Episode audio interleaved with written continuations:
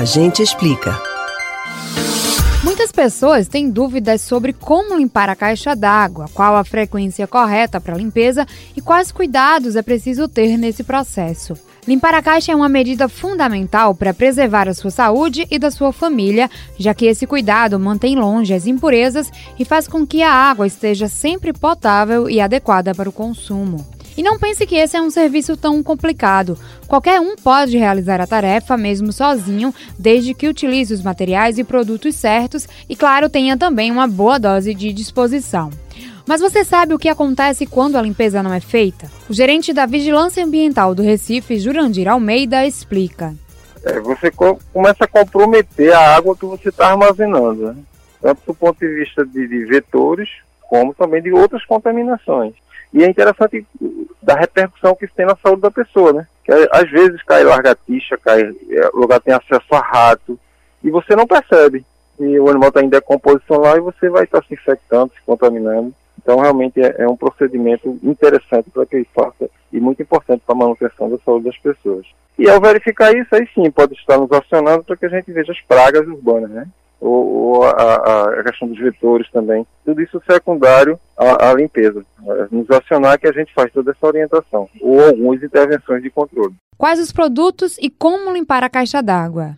Sim, a, a caixa d'água tradicional, você deve primeiro é, fazer uma intervenção na boia para que o abastecimento d'água não que seja interrompido.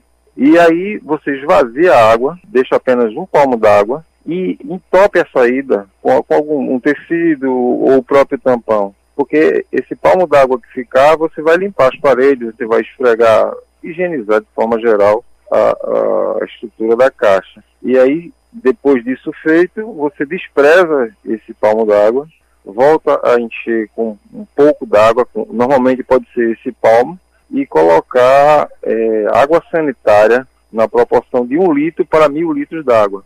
Isso ainda para higienização, né?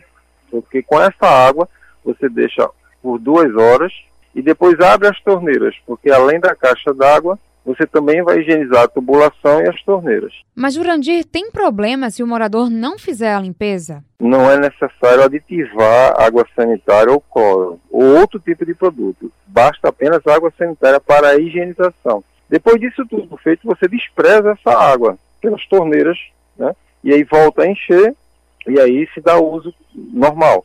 Agora é interessante também verificar aqueles acessos que o cano entra na caixa, que às vezes a abertura é maior do que o do cano. E essa brecha é suficiente para que os mosquitos entrem e se reproduzam dentro da caixa. E como vai estar com tampa, a gente vai ter a sensação de que está tudo certo, né? E não está. O mosquito vai estar entrando. Então é colocar aquelas esponjas né, para que dê um ajuste que, de forma que o mosquito não entre. O que fazer se não for possível limpar a caixa d'água?